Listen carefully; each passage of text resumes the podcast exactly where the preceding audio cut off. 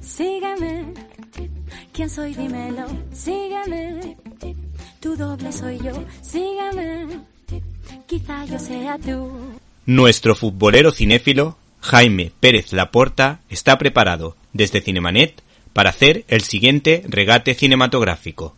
Hola Víctor, muy buenas. Una vez más, desde el equipo de Cinemanet os lanzo mi reflexión como si fuera un balón de fútbol. Espero que llegue directo a la portería. Hoy pensaba en Gladiator, Alien, Blade Runner. Son títulos que enseguida nos traen a la cabeza el nombre de Ridley Scott. Sin duda, fue un director que nos ha marcado tanto que reconocemos su sello en cada película. Pero si pensamos en Top Gun, o Fuego de la Venganza, o Spy Game, rápidamente caemos en la cuenta de que son títulos emblemáticos. El problema es que muchas veces no hemos reconocido el sello de su autor, que no es otro que el hermano de Ridley, Tony. Quién sabe si todo comenzó por hacer películas de culto friki o en el momento del Oscar por Gladiator, pero todos veían a Ridley como un gran director. Yo no lo pongo en duda, pero pensar que su hermano Tony era un director mucho menor es un error muy grande. Hay una serie de rasgos comunes en las películas de cada uno de ellos que parece ser propio del ADN Scott.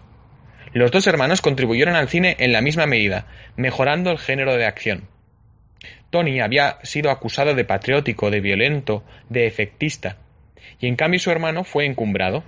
Aun así, Tony no desconocía las mieles del éxito y las grandes recaudaciones en taquilla.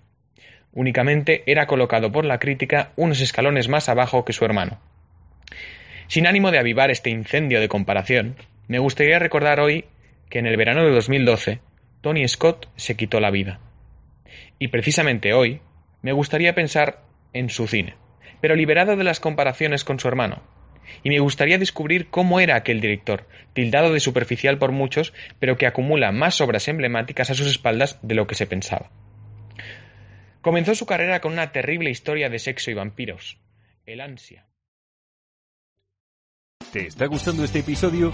Hazte fan desde el botón Apoyar del podcast de Nivos. Elige tu aportación y podrás escuchar este y el resto de sus episodios extra. Además, ayudarás a su productor a seguir creando contenido con la misma pasión y dedicación.